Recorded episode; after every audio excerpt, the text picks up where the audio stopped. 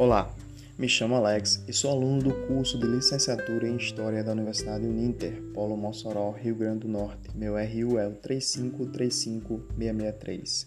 Hoje no podcast Histórias de Mossoró, irei falar com vocês sobre duas mulheres de épocas diferentes, mas com papéis de grande relevância para a nossa cidade e estado. A primeira é a Ana Floriano, uma das mulheres que lideraram a revolta chamada de Motim das Mulheres, que aconteceu em 31 de agosto de 1875. A segunda é Celina Guimarães Viana, a primeira mulher brasileira a votar no dia 5 de abril de 1928. Apesar do grande progresso na luta por espaços conquistados ao longo de muitos anos, ainda há poucos trabalhos publicados sobre mulheres e seus feitos extraordinários. É de suma importância o resgate de memória dessas mulheres para agregar ainda mais na luta por direitos iguais. A primeira, Ana Floriano, que apesar de ser uma figura conhecida na história de Mossoró, não há muitas informações sobre a sua biografia. Alguns artigos a colocam como descendente de portugueses e que nasceram em Mossoró. Mas ela teve um papel de destaque no motim das mulheres ocorrido na cidade de Mossoró. Ana Floriana e mais 300 mulheres foram munidas de utensílios domésticos, panelas, frigideiras, conchas, até a igreja matriz de Santa Luzia, para rasgarem o edital de alistamento obrigatório posto no mural da igreja. Posteriormente, indo até a redação do jornal Mossoroense para destruírem os editais que seriam publicados no dia seguinte. Logo depois, partindo para a Praça da Liberdade, onde deram de encontro com um grupo de soldados da Força Pública.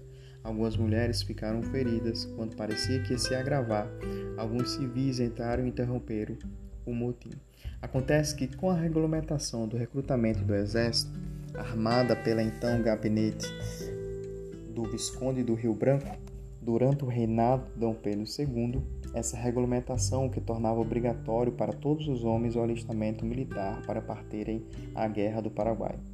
Mas isso soou como estratégia de inimigos políticos para tirarem opositores por meio da guerra. Essa notícia não foi muito bem recebida no Rio Grande do Norte. O que torna o evento liderado pela Ana Floriana fantástico é o fato de ter sido apenas mulheres no motim.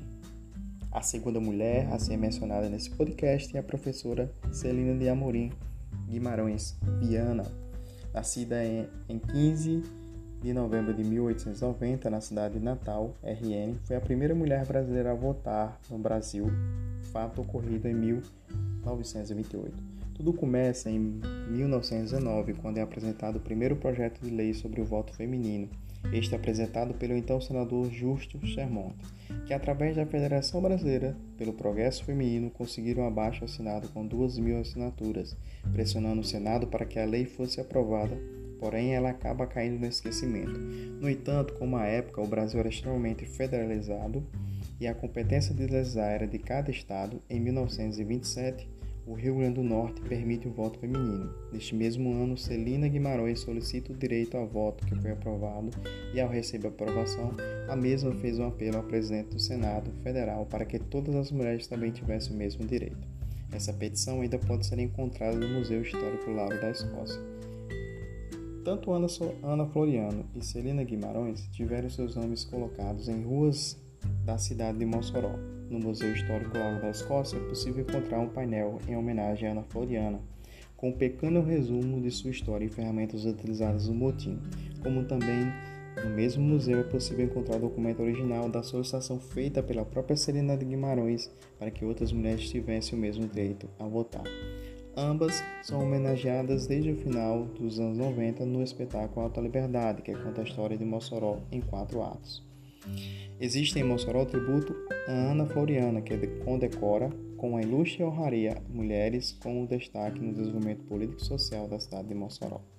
Chegamos ao fim do primeiro episódio do nosso podcast História de Mossoró. Por favor, valorizem a nossa história, que é riquíssima e repleta de figuras extraordinárias, como as duas grandes mulheres apresentadas. Divulguem e até a próxima.